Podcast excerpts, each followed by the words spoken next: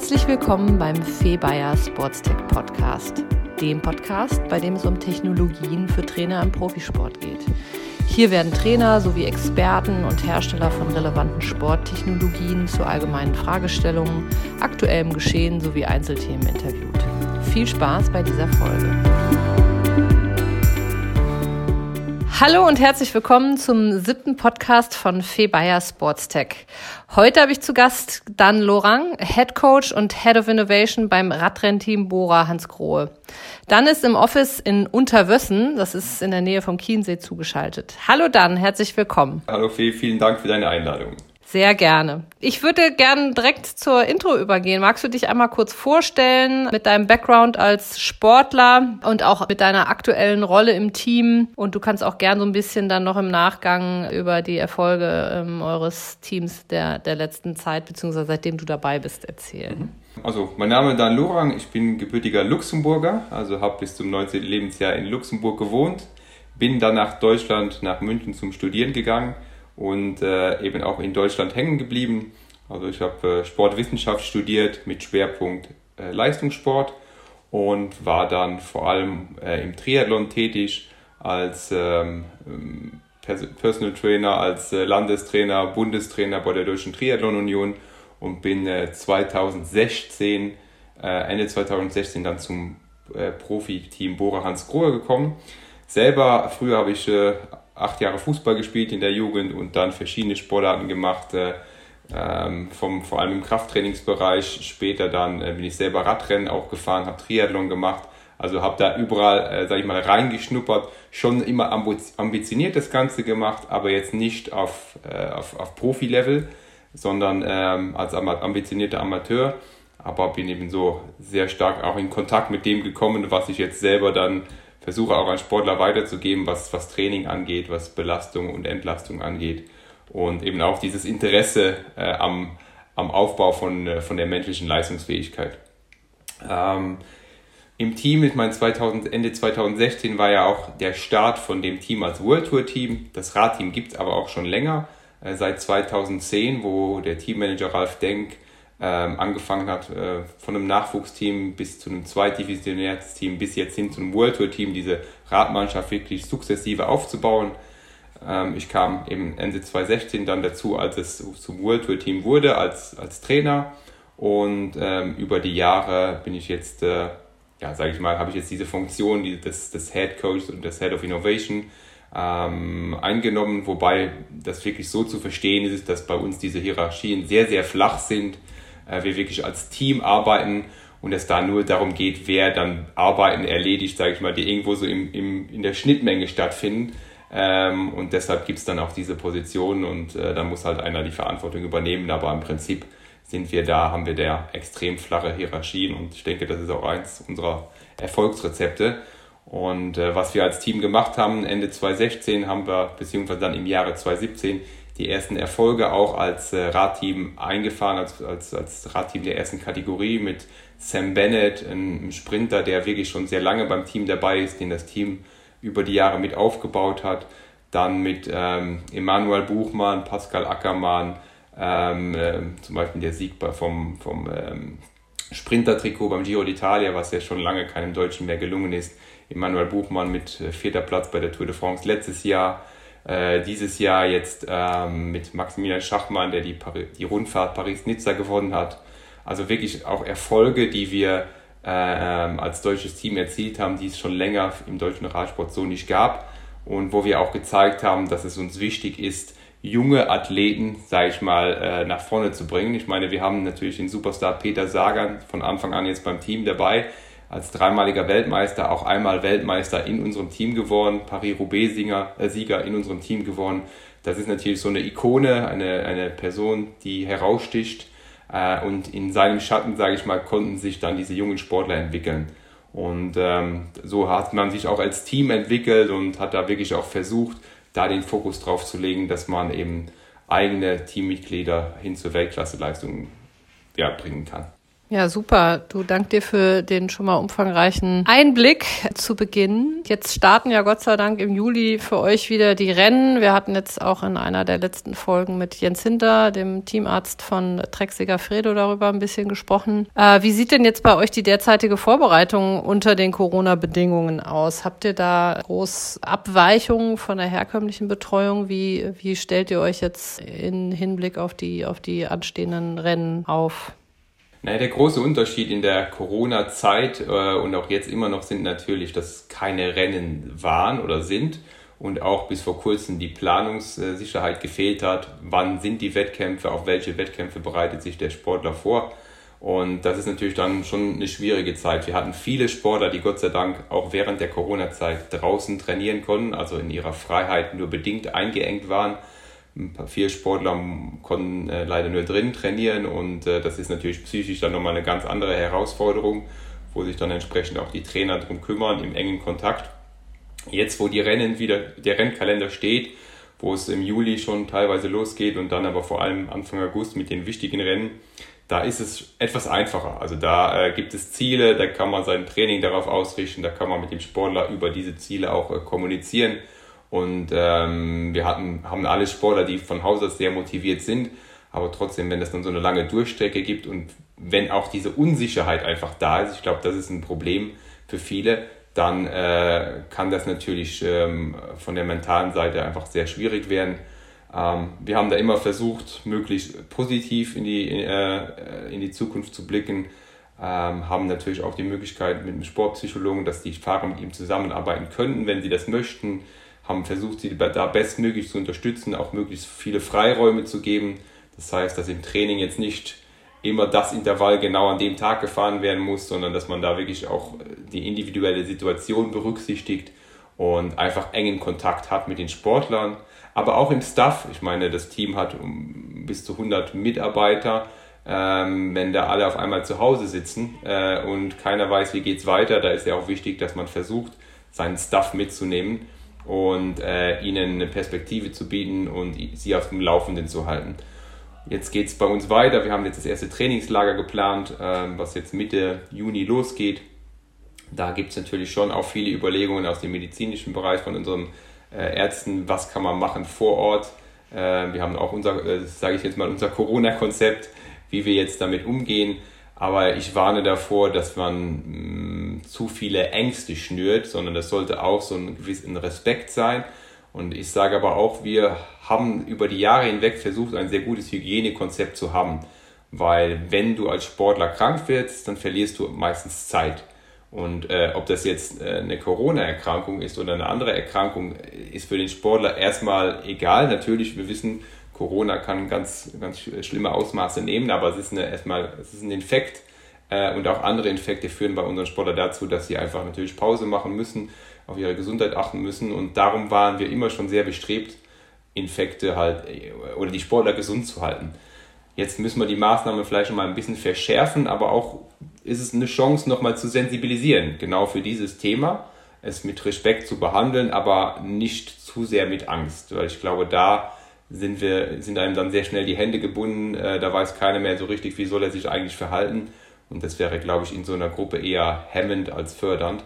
Und ähm, so gehen wir das halt momentan an, mit Respekt vor der mhm. Situation, aber nicht mit Angst. Mhm, ja, absolut richtig.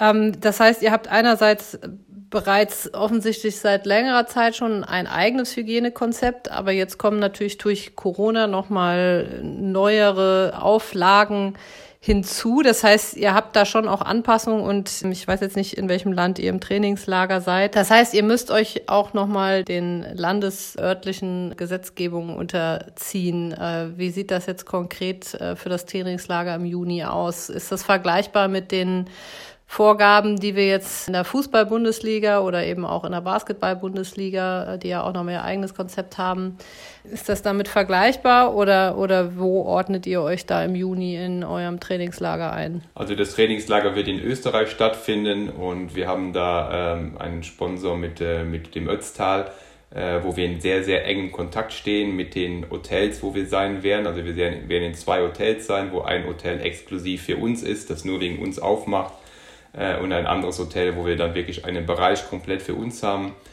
Es werden alle Mitarbeiter und Fahrer auch vorher getestet, beziehungsweise am ersten Tag getestet mit den Ergebnissen am selben Tag noch. Ähm, es wird in Gruppen, in Clustern gearbeitet, äh, so dass wir auch ausschließen wollen, dass falls es einen positiven Fall gibt, äh, dass dann praktisch eine ganze Mannschaft in Quarantäne muss. Ähm, also wir stehen da in sehr engem Austausch mit den Gesundheitsämtern in Österreich, mit den Hotels, mit dem Tourismusverband und ähm, haben eben unserer, ja, unsere Vorschläge auch äh, dahin geschickt, äh, abgeglichen mit den Vorgaben, wo es, äh, vor Ort gibt und haben da aber auch festgestellt, dass ja, unser, den Standard, den wir anlegen, fast noch höher war als das, was dann auch gefordert wird vor Ort. Und von dem her sind wir da, auf, denke ich, auf der sicheren Seite, ähm, was, das, was das Konzept angeht. Natürlich kann immer mal ein Fall irgendwo auftauchen.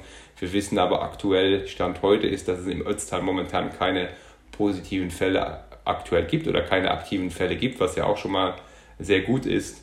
Und die Anreisen werden auch äh, weitestgehend mit dem Auto gemacht. Nur wenige Sportler werden mit dem Flugzeug kommen.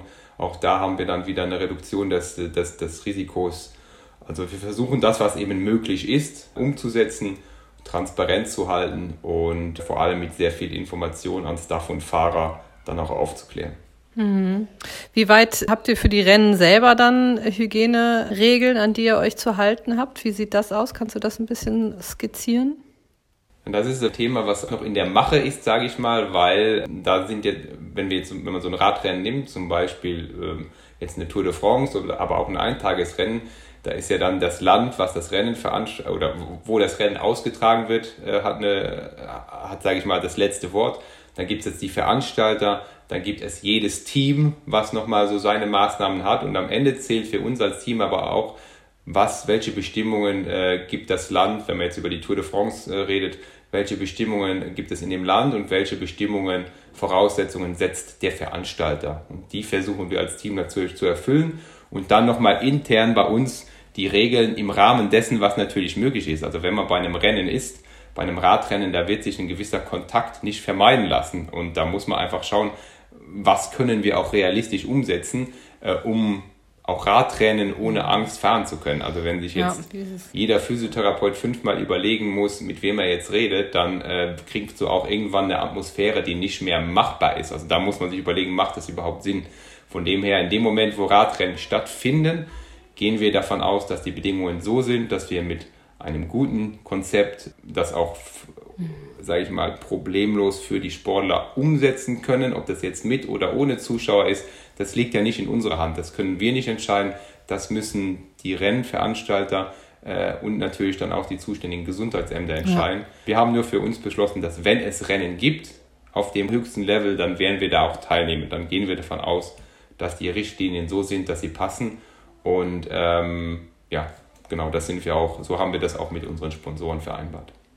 Hm, das heißt aber auch, dass es, dass unter Umständen die Bedingungen oder die, die Regeln von äh, Rennen zu Rennen sich auch unterscheiden werden. Ne? Das heißt auch, dass gegebenenfalls ihr in der Vorbereitung da unterschiedliche Maßnahmen oder eben auch während des äh, Rennens unterschiedliche Maßnahmen treffen müsst und dadurch da sicherlich auch ja relativ viel Flexibilität braucht.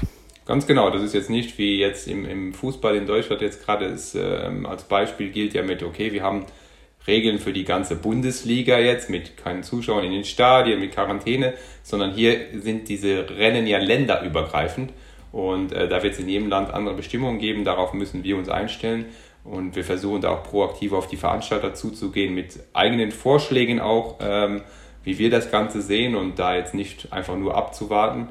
Äh, aber es wird, mhm. man muss sicherlich flexibel mhm. bleiben.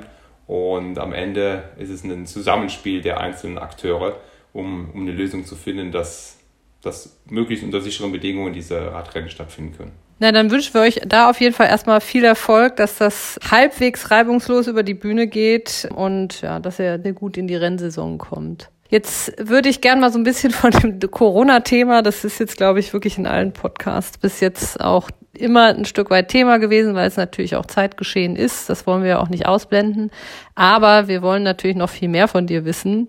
Ähm, kannst du uns einmal ein bisschen wirklich losgelöst von Corona einen Einblick geben, wie die Fahrer von dir betreut werden und vielleicht auch inwieweit ihr als Bora Hans Grohe Radrennteam da euren eigenen Ansatz habt oder auch eure eigene Philosophie, wie ihr arbeitet, wie ihr mit den, mit den Fahrern arbeitet?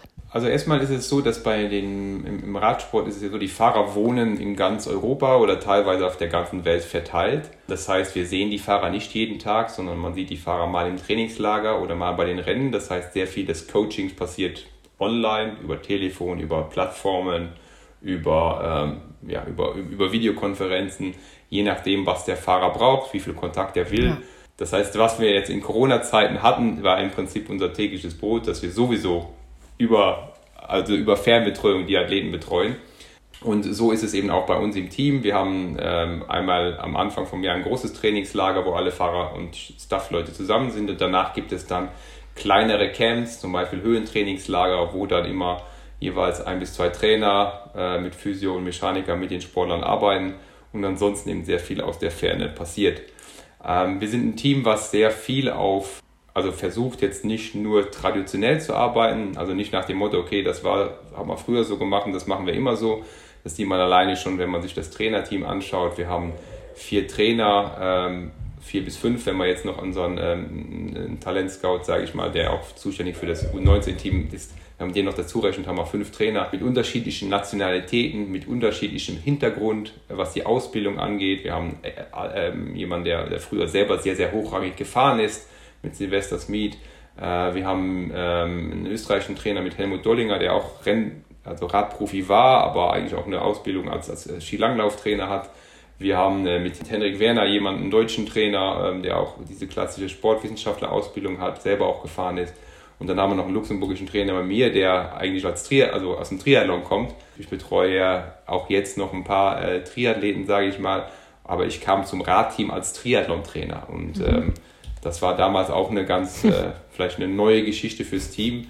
Äh, wie kann uns jetzt ein Triathlon-Trainer weiterbringen? Und das zeigt aber auch, wie offen unser Teamchef äh, Ralf Denk denkt, ähm, dass, man, dass man eben wirklich versucht, über den Tellerrand hinauszuschauen. Und das ist ja auch einer meiner Aufgaben, indem ich für die Innovation zuständig bin, dass wir gucken, was machen andere Sportarten, kann man von denen was lernen oder tauscht man sich einfach erstmal aus und guckt dann einfach in der Zukunft, ob man, ob man davon Synergien profitieren ja. kann.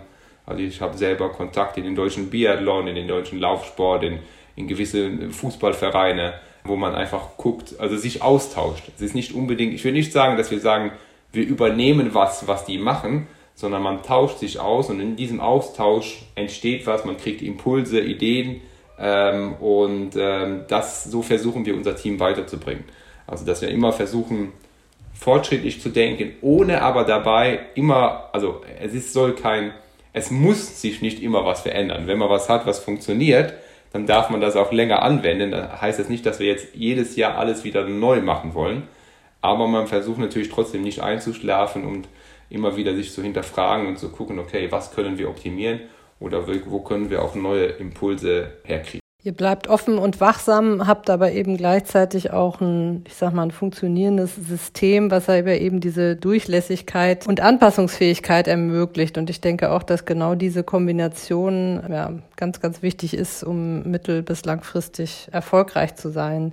Sind das so äh, Philosophien, die, die du auch so aus deinem bisherigen Leben mitbringst? Oder, oder wo kommt eigentlich ja diese diese Kultur bei euch her? Also wenn man sich so fragt, wie, wie schaut, wie sollte die Arbeit im Hochleistungssport ausschauen, dann ist es was, die Kultur, die wir jetzt leben, die ich eigentlich auch schon sehr früh für mich so festgelegt habe, der sagt, das wäre eigentlich so eine optimale Kultur, um Leistungssport oder um Sportlern optimal zu helfen. Da gibt es so ein paar Prinzipien. Das eine ist so, wie stehe ich zum Athleten? Das ist dieses Athlete-Centered, Coach-Driven, Performance-Oriented, also im Prinzip der Athlet im Zentrum der Trainer eben als sein engster Verbündeter, aber auch als derjenige, der, sage ich mal, ihm gemeinsam hilft, ähm, abzuklären, was brauche ich eigentlich, welches Setup brauche ich, mit welchen Leuten arbeite ich zusammen, der vielleicht auch gewisse Dinge von ihm weghält ähm, und das Ganze dann einfach dient dem Ziel, dass, dass wir die Leistung des Athleten halt verbessern. Also immer, wenn ich mit irgendwas Neues anfange, wenn ich mir irgendwas überlege, muss ich immer wieder zurück dahin kommen, das, was wir jetzt hier gerade tun, hilft das wirklich unserem Athleten oder ist das einfach nur äh, nice und fancy und äh, ja, äh, und, äh, aber bringt eigentlich nachher dem Athleten nichts. Also das ist schon mal ein extrem ganz, ganz wichtiger Punkt, äh, wo auch ganz, ganz stark mit reinspielt, dass wir dem Athleten sehr viel Sel Selbstverantwortung geben. Also der Athlet ist selber für seine Leistung verantwortlich und dadurch, das ist seine Karriere und nicht die Karriere des Teams oder des Trainers oder des sonstigen Staffs. Und dadurch hat er natürlich auch Mitspracherecht, ähm, weil äh, er selber soll ja auch Entscheidungen treffen und hinter seinen Entscheidungen stehen. Und das ist was, was wir sehr früh unseren Sportlern mitbringen. Das ist eine ganz tiefe Überzeugung von mir selber und jetzt auch von, seitdem ich im Team bin, bis auch jetzt versuche ich das auch immer so zu transportieren und auch im Trainerteam sind wir uns da sehr einig, dass es so sein soll. Da ist jetzt keiner, der das komplett anders sieht.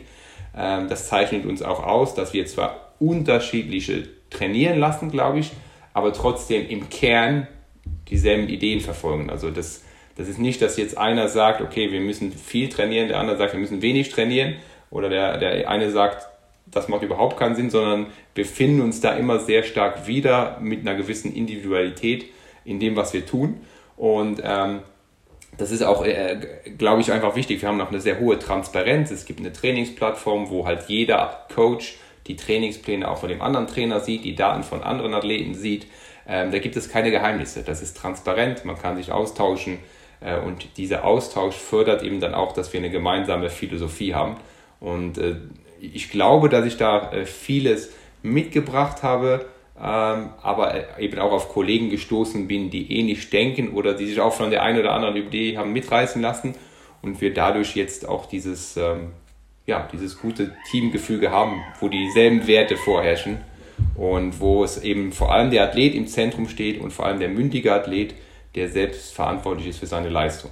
Mhm, ja, super spannend. Das ist natürlich auch was, was du auch nicht zwingend in jeder Sportart so äh, umsetzen kannst. Also gerade in den Teamsportarten musst du da einfach gewisse Anpassungen fahren, beziehungsweise hast einfach andere Gegebenheiten, auf die du dann auch in der Betreuung eingehen musst. Sehr, sehr spannend. Ich würde jetzt aber nichtsdestotrotz sehr gerne ein bisschen rüberschwenken zum Thema Technologie. Wir haben ja hier den Sports Tech Podcast.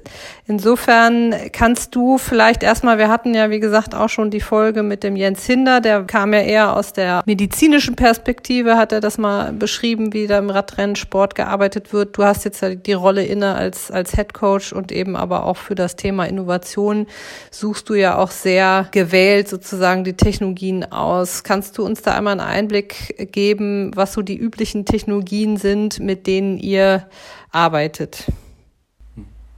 Ja, also ich denke, mal angefangen von den bekanntesten Technologien, ähm, sei es eben die ganz banale Herzfrequenzmessung, wird bei uns immer noch eingesetzt äh, bei jeder Einheit. Ähm, die Wattmessung, also äh, an, der, an der Radkurbel, also die Leistung, die der Fahrer erbringt während seines Trainings es ist auch ganz zentral, dass, diese Daten, dass wir diese Daten von jeder Einheit haben. Also im Prinzip der Sportler kommt nach Hause, drückt auf Stopp und schon wird seine Einheit auf eine Trainingsplattform hochgeladen. Ähm, und ich bin äh, ein großer Freund davon, dass man halt alle Daten hat. Also mir ist lieber, ich habe alle Daten, als wie wenn die Genauigkeit von einer Messung unbedingt äh, extrem gut ist, sondern mir ist lieber, ich habe dann den ganzen Verlauf und habe vielleicht gewisse Abweichungen in dem Absolutwert, aber ich sehe einfach relativ wie sich alles verändert. Und das haben wir, das sind jetzt mal zwei Metriken, dann haben wir, wenn wir jetzt über die, das tägliche Messen reden, dann haben wir die, das, natürlich das Wohlbefinden des Sportlers, also subjektives Empfinden, was sehr wichtig ist, was aber dann auch gemonitort wird über, über eine Plattform. Wir haben ganz klassische Laktatmessungen, wenn wir im Trainingsprozess dabei sind, im Trainingslager dabei sind. Wir haben äh, Messungen der Sauerstoffaufnahme äh, mobil, wo wir jetzt äh, immer, immer mehr machen und um da gewisse Unterschiede zu, äh, zu erfassen, zu messen. Wir haben äh, Messung äh, von Kreatinkinase, Messung von Harnstoff. Jetzt, wenn wir in die Höhe fahren, sind das so Parameter, die für uns relevant sind. Wir haben die Messung der Herzfrequenzvariabilität bei einigen Sportlern also alles, was ich jetzt aufzähle, heißt nicht, dass wir, außer jetzt die zwei erstgenannten, dass wir immer alles bei jedem messen, sondern wirklich bei jedem Sportler gucken, was braucht es bei dem welche Messungen brauchen wir bei dem, um sein optimales Potenzial nachher zu entfalten. Und auch was ist der Sportler bereit zu tun. Es ist ja schön, wenn ich zehn verschiedene Geräte habe zum Messen, aber wenn der Sportler halt in der Früh erstmal eine Stunde beim Messen ist, dann sagt er vielleicht irgendwann, ähm, ja, das reicht mir, also das mag ich nicht jeden Tag machen. Und dann kommt genau der Punkt, dann mache ich lieber drei Messungen oder zwei Messungen oder vielleicht sogar nur eine, aber die macht er jeden Tag konstant, als wenn ich nachher zehn habe und äh, keine Compliance mehr. Ähm, also das sind jetzt so, so ein paar Sachen, die wir aktuell machen, je nach Situation ähm, und wo wir schon relativ viele Daten auch generieren. Ich sage immer, wir haben so eine 50-prozentige Sport-Tech-Geschichte, also dass wir sagen, okay, das sind die Daten und 50 Prozent ist aber immer noch der Athlet, der uns sein Feedback gibt und wo wir das dann miteinander abgleichen. Das Feedback, also das Subjektive, macht er das über Fragebögen, über, über eine App oder wie, in welcher Form erfasst ihr das? Genau, wir haben bei unserer Trainingsplattform äh, auch eben die Möglichkeit, dass man über die App, im Prinzip lädt man seine Trainingseinheit hoch und dann poppt das Fenster auf und da wird man dann gefragt, wie ging es dir heute, wie hat sich die Muskulatur angefühlt und da klickst du einfach an. Also so ein Schieberegler von 0 bis 100 und kannst du einstellen und hast innerhalb von, ich würde mal sagen, höchstens 30 Sekunden diese Fragen beantwortet mhm. und kannst es danach eskalieren und ja, für jeden ersichtlich. Ja. Jetzt haben wir von den Sachen, die du aufgezählt hast, das sind eigentlich auch so übliche Parameter, die in vielen, vielen anderen Sportarten auch in welcher Form auch immer abgefragt, erhoben, erfasst werden. Die Besonderheit bei euch ist natürlich das Thema Wattmessung. Habt ihr darüber hinaus noch etwas, wo du sagst, ne, das machen wir so eigentlich nur im Radrennsport? Naja, wir haben ähm, von Watt abgeleitet natürlich dann noch die, ähm, im Prinzip die, die, die, die reine Kraft, also die Newton, also dass wir wirklich mit, äh, wir arbeiten arbeiten mit, mit äh, im Training mit sehr viel mit Kraft auf dem Radtraining, also wo man versucht, Krafttraining auf dem Rad zu machen. Da ist dann äh, die Umrechnung in Newton oder im Prinzip die Watt sind ja nachher eine Umrechnung. Also da hilft uns dieses Drehmoment einfach sehr viel, um zu wissen, welche Belastung wirkt da tatsächlich auf die Muskulatur. Ähm, aber das ist jetzt eine Metrik, die eben vom Wattmesser erfasst wird. Wir haben natürlich die Trittfrequenz, vielleicht vergleichbar mit dem im Laufen mit der auch mit der Frequenz, äh, mit der mit der Schrittfrequenz als Metrik, die noch erfasst wird, äh, mit der wir auch äh, sehr viel arbeiten, wo es äh, wo man unterschiedliche Muskelfaser ansteuern kann, unterschiedliche Ansteuerungsmuster äh, aktivieren kann. Ähm, das ist sicherlich sehr sehr radspezifisch und dann kommt noch was die Aerodynamikmessung, also im Prinzip, wie aerodynamisch sitzt man auf seinem Fahrrad, wie aerodynamisch ist das Fahrrad an sich erstmal. Wenn man jetzt an Zeitfahren beim Radfahren denkt, aber auch mittlerweile ganz normal beim Straßenrennen, wird immer weiter versucht, die, die Räder aerodynamischer zu machen, um Kraft zu sparen, um Energie zu sparen. Ähm, das ist vielleicht was, was ja sehr radspezifisch nochmal ist, äh, wo man dann bis hin zur, äh, ja, guckt, was macht die Formel 1 da, was können wir da übernehmen ähm, Sensoren am Fahrrad mittlerweile hat, die einem das ähm, in Live geben oder berechnen. Äh, natürlich machen wir unsere Bahntests, wir machen unsere Tests im Windkanal. Also das sind dann Sachen, die jetzt sehr, sehr radspezifisch sind und wo wir dann auch zum Beispiel äh, die Bekleidung, wo gemessen wird, wie aerodynamisch ist die Bekleidung, wie wirkt sich ein unterschiedlicher Stoff aus. Ähm, in, in, da geht es dann schon sehr, sehr tief ins Detail. Aber das ist natürlich auch gerade ein Bereich, wo du mit Technologie unglaublich viel machen kannst. Also du hast ja gerade schon das Thema äh, oder das Stichwort Windkanal genannt, Sensoren am Fahrrad. Aber es gibt ja jetzt auch immer zunehmend die Möglichkeit, mit Software das zu simulieren, also in 3D-Modelle, ähm, die dann eben auch dynamisch sind. Habt ihr da schon Erfahrung? Hast du dir das Thema mal angeschaut? Gibt es da schon was, wo du sagst, das geht in die richtige Richtung? Wir werden in Zukunft wahrscheinlich gar nicht mehr in den Windkanal müssen. Wir haben uns das schon angeschaut angeschaut. Allerdings jetzt noch nicht so, dass man da jetzt ähm, die Systeme über eine ganze Saison getestet haben, sondern wir gucken, was gibt es da. Wir haben momentan mit, ähm, mit unserem Radhersteller Specialized einen Partner, der sehr viel selber in dem Bereich macht. Ähm, was äh, sehr, sehr gut natürlich ist, weil uns dadurch ein bisschen was abgenommen wird und wir auch den Zugang haben zu Windkanal und den Zugang zu diesen Messmöglichkeiten. Ähm, und auf der anderen Seite muss man dann aber gucken, wenn man natürlich so einen Partner hat, können wir jetzt nicht auf der anderen Seite mit anderen Partnern oder Lösungen erstmal arbeiten.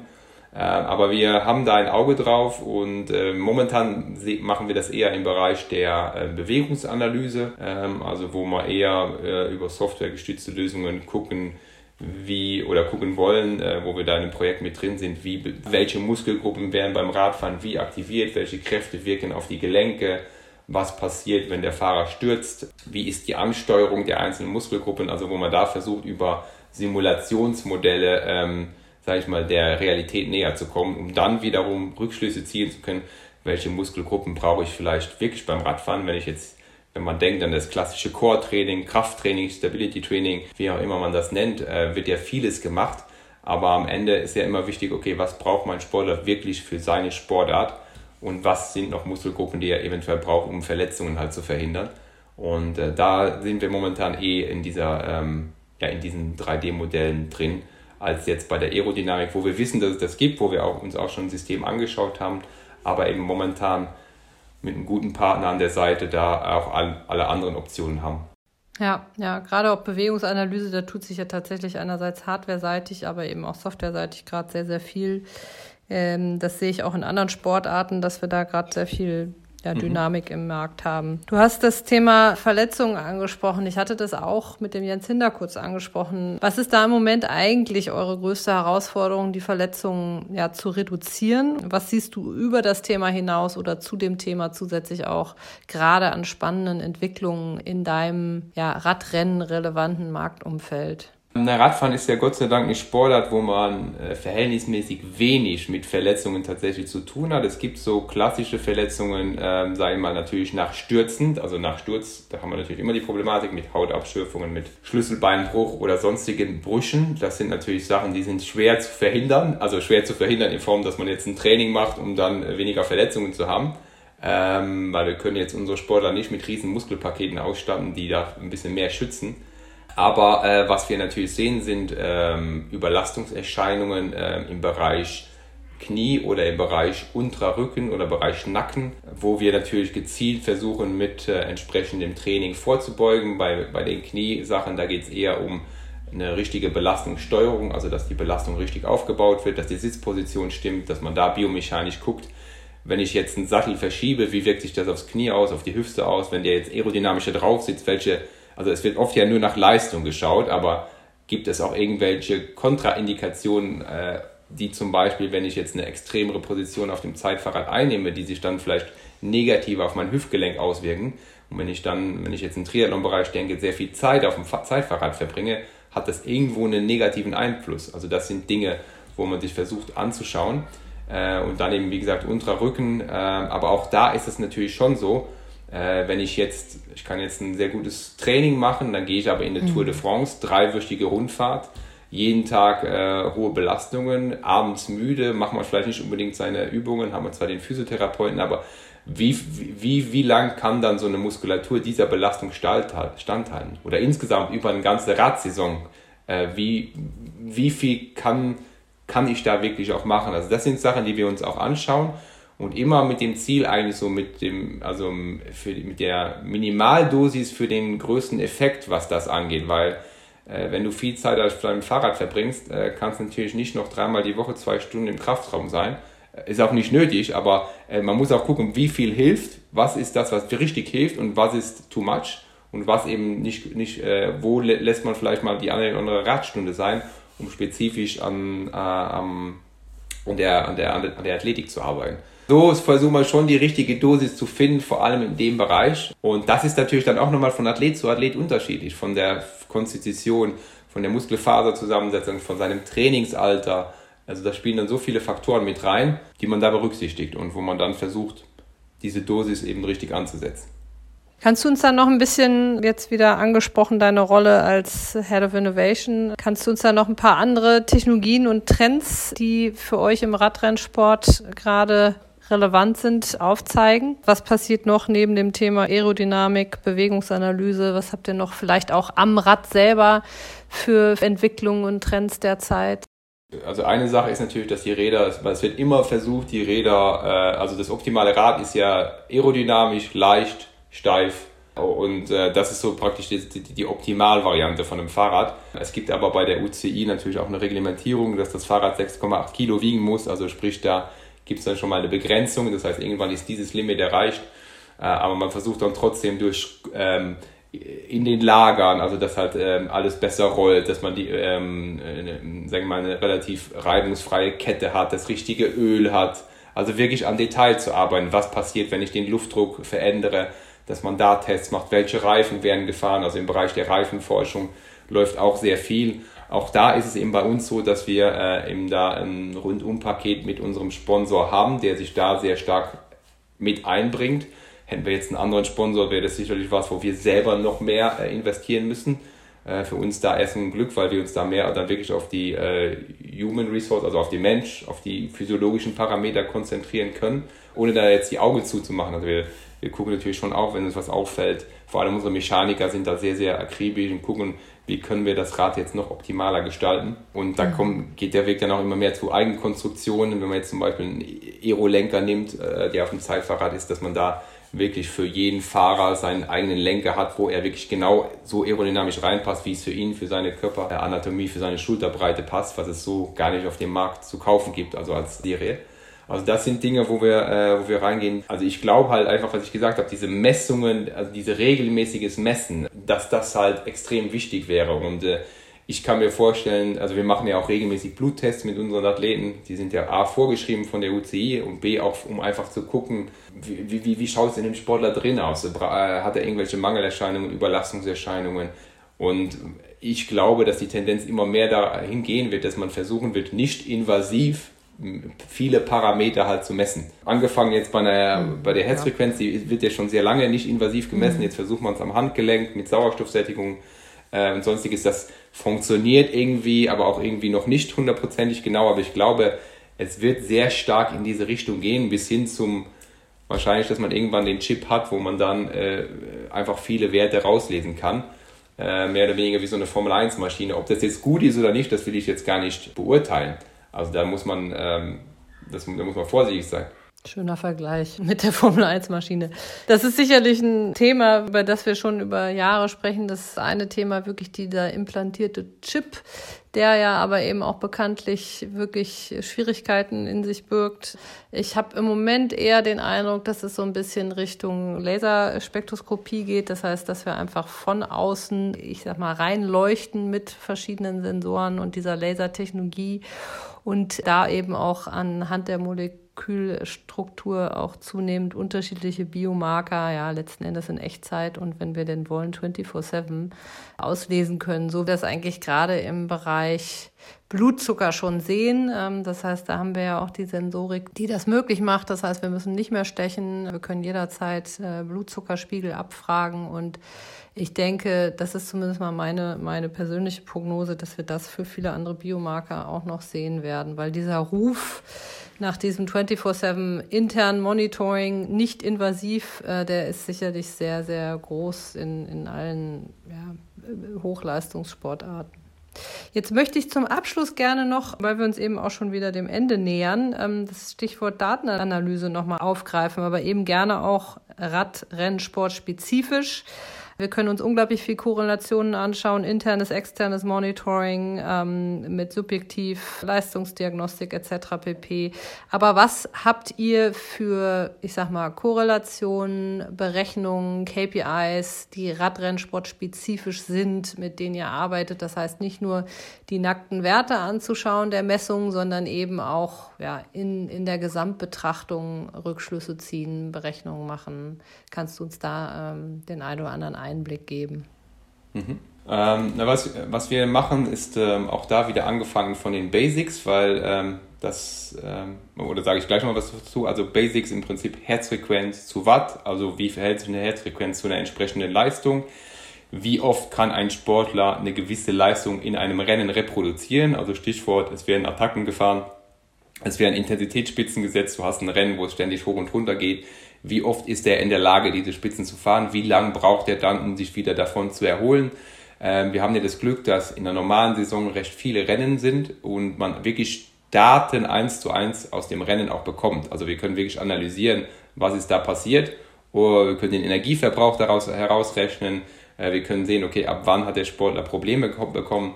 Also das sind jetzt ganz einfache Metriken, wo man einfach schaut, wie verhält sich Watt zu Puls Dann einfach, wie verändert sich die Effizienz, die Tritteffizienz während eines Rennens, wenn die Ermüdung kommt. Also das so, sind so errechnete Parameter, die wir uns anschauen. Wo gibt es gewisse Schwellen? Wir reden ja sonst immer von der, sag ich mal, von der aerob-anaeroben Schwelle, was jetzt vielleicht Puls oder Watt angeht. Aber gibt es sowas auch beim Drehmoment? Also gibt es irgendwo einen Drehmoment, wo der Sportler Probleme bekommt?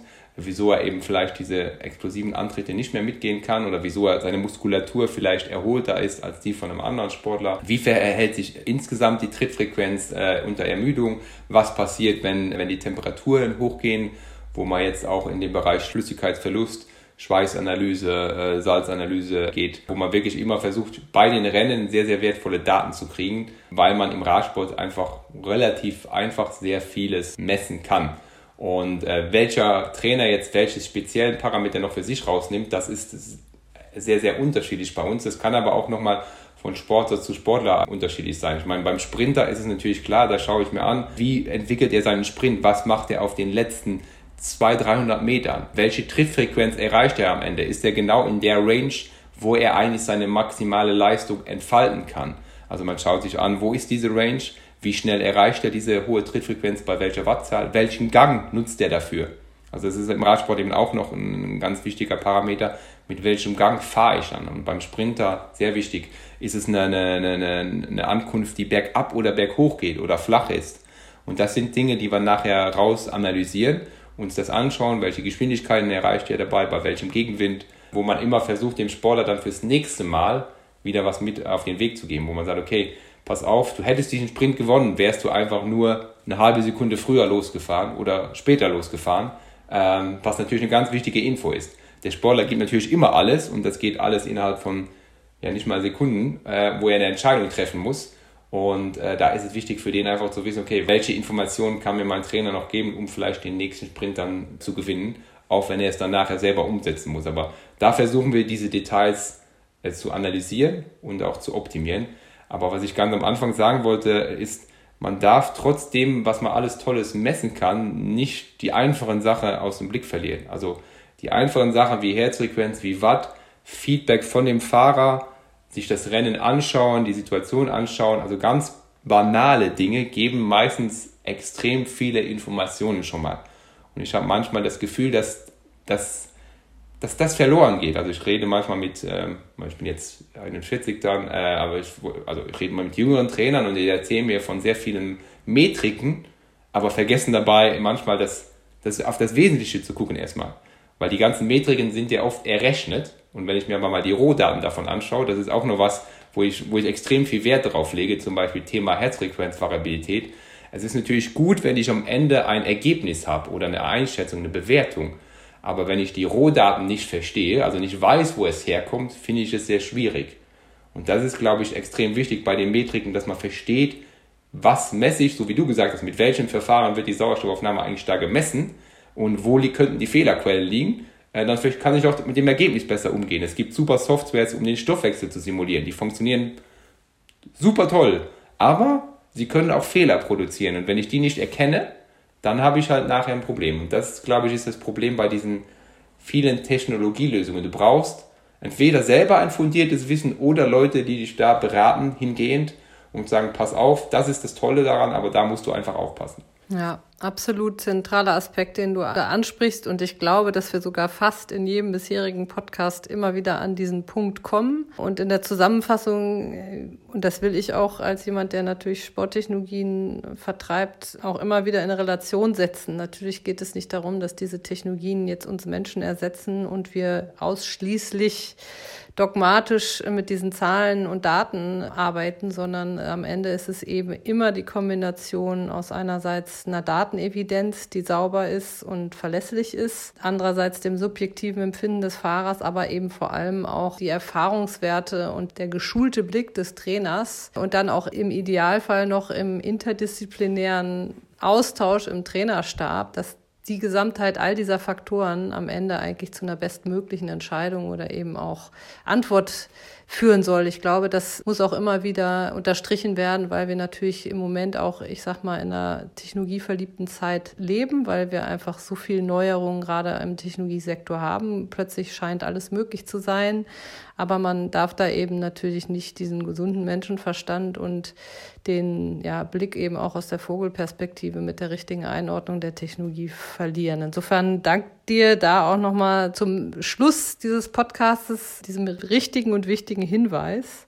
Und das sind eigentlich hiermit schon die abschließenden Worte, es sei denn dann, du hast noch was, was du sagst, das wollte ich immer schon mal loswerden oder das möchte ich gerne einmal an die Technologiehersteller richten. Du kannst also gerne hier ähm, nochmal das Wort ergreifen und ein Abschlusswort finden. Erstmal nochmal dir vielen Dank für die Einladung. Also mit den ganzen Technologien oder mit dem Markt, der immer wächst und wächst, glaube ich, ist es eben auch wichtig, dass man Spezialisten hat, jetzt auch wie du, die sich da ein Bild machen, ein objektives Bild machen und, äh, und da auch, sage ich mal, Sportinstitutionen, aber vielleicht äh, auch andere beraten können weil du selber es gar nicht mehr schaffst, den Überblick da zu behalten.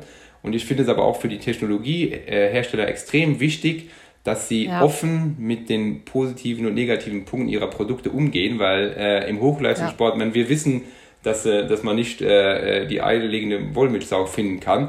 Und wenn mir ein Hersteller sagt, du, mein Gerät kann das und das kann es nicht, und ein anderer sagt mir, ja, wir können da alles messen, dann werde ich sicherlich das erste erstmal nehmen, wo jemand einfach sehr transparent ist. Und dann kann der Spezialist auch damit umgehen.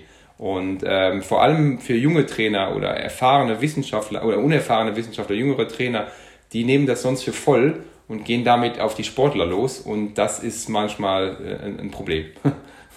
Sehr, sehr guter Hinweis. Dann, wir sind rum mit der Zeit. Vielen Dank erstmal auch wirklich für dieses sehr offene Gespräch. Ich glaube, du hast uns sehr, sehr viele Einblicke auch gewährt auf allen Ebenen und auch sehr spannende Einblicke. Vielen Dank dafür. Viel Erfolg für die anstehende Rennsaison. Daumen sind gedrückt und bis ganz bald. Ja, danke dir, Fee. Schönen Tag noch. Alles Gute.